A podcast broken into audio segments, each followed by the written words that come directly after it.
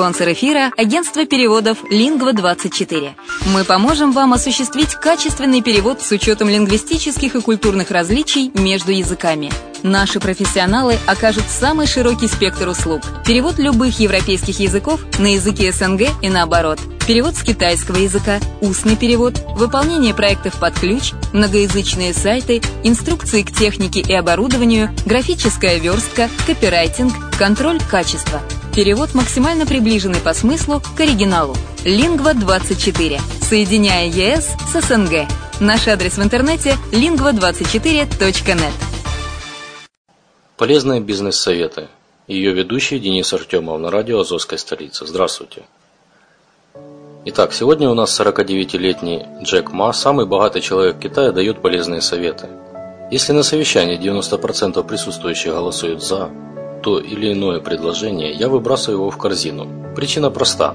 Если все эти люди так явно видят эту возможность, то скорее всего над этим работают много других компаний, и нам не будет принадлежать лидерство в этом. Джек Ма, об ошибках которых он сожалеет. В 2001 году я допустил ошибку. Я объяснил своим сотрудникам, с которыми я основал компанию, что карьерный предел в компании для них – уровень менеджеров. Для того, чтобы нанять топ-менеджеров уровня вице-президента и выше, я думал, что мне нужно найти профессионалов со стороны. Спустя годы никто из этих нанятых профессионалов в компании больше не работает. Зато те, в ком я сомневался, прекрасно выполняют роли вице-президента и даже выше. У меня есть принцип, которым я руководствуюсь. Твое отношение к работе и решения, которые ты принимаешь, важнее, чем твои способности. Ты не можешь заставить всех думать одинаково, но ты можешь заставить всех верить в одну общую цель. Даже не пытайтесь заставить своих сотрудников думать одинаково, это невозможно. Треть людей, которые на вас работают, не верят вам. Не позволяйте им работать на личности. Вместо этого сплотите их вокруг одной общей цели – Гораздо легче объединить людей вокруг общих идей, чем вокруг одного лидера, каким бы невероятным он ни был. Несколько секретных способов убеждать и влиять на людей. Фрейминг. Этот прием часто используется в политике. Самый популярный прием фрейминга – налог на наследство. Политики, выступающие против налога на наследство, будут называть его налогом на смерть. Использование слова «смерть» вместо наследства вызывает всевозможные неприятные ассоциации. Фрейминг достаточно незаметный прием, но используя эмоционально сокращенные слова, такие как смерть, вы легко сможете убедить людей принять вашу точку зрения. Дефицит. Этот прием вовсю используют рекламщики.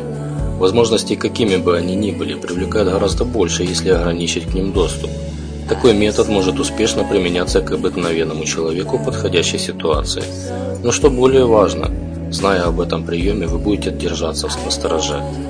Остановитесь и подумайте, как на вас влияет тот факт, что количество товара ограничено. Если товара не хватает, то на него должен быть огромный спрос, верно? Стадный инстинкт.